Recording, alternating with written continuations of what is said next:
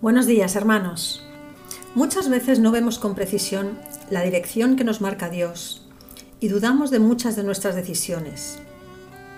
La palabra nos explica con mucha claridad por qué nos pasa esto. Y en solo dos versículos nos enseña la manera correcta y la manera incorrecta de obtener dirección de Dios.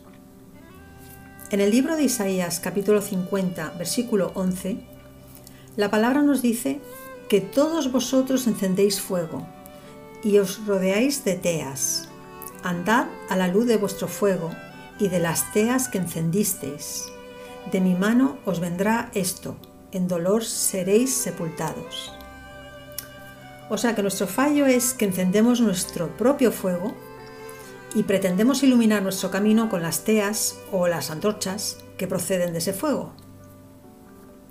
El fuego propio se suele basar en la sabiduría humana y la lógica humana. Son ideas que emanan de las filosofías y pensamientos de este siglo.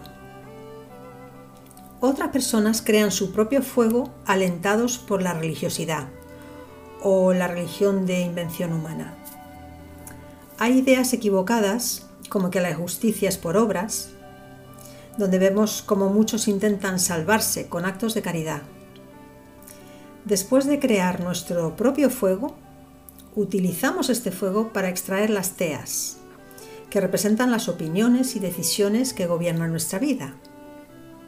Creamos una especie de estructura mental propia y personal que originan de este fuego y que van marcando nuestra vida.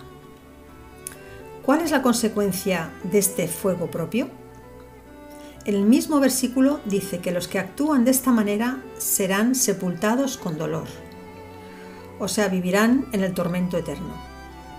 Por tanto, no solo hablamos de andar un poco perdidos o despistados por la vida, sino que podemos perder la vida eterna con Dios.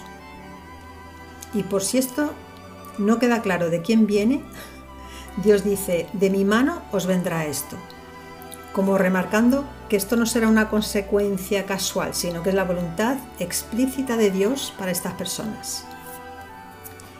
¿Y cómo podemos evitar crear nuestro propio fuego? Justo en el versículo anterior, el versículo 10, nos lo explica muy claramente. Y dice, ¿quién hay entre vosotros que teme a Jehová y oye la voz de su siervo? El que anda en tinieblas y carece de luz, confíe en el nombre de Jehová y apóyese en su Dios. Entonces, lo que tenemos que hacer para evitar este fuego propio es primero tener temor de Dios. O sea, una actitud de respeto y reverencia hacia nuestro Dios. La palabra dice que el temor del Señor es el principio de la sabiduría.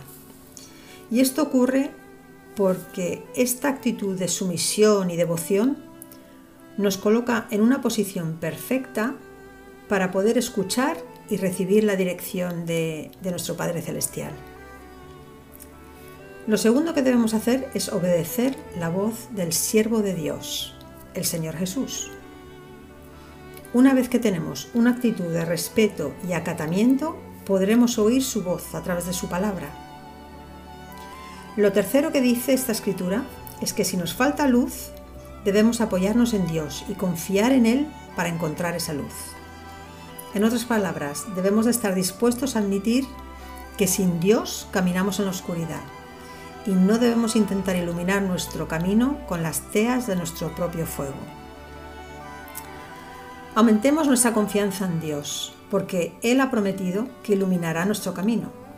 Isaías 42:16 dice, Guiaré a los ciegos por camino que no sabían.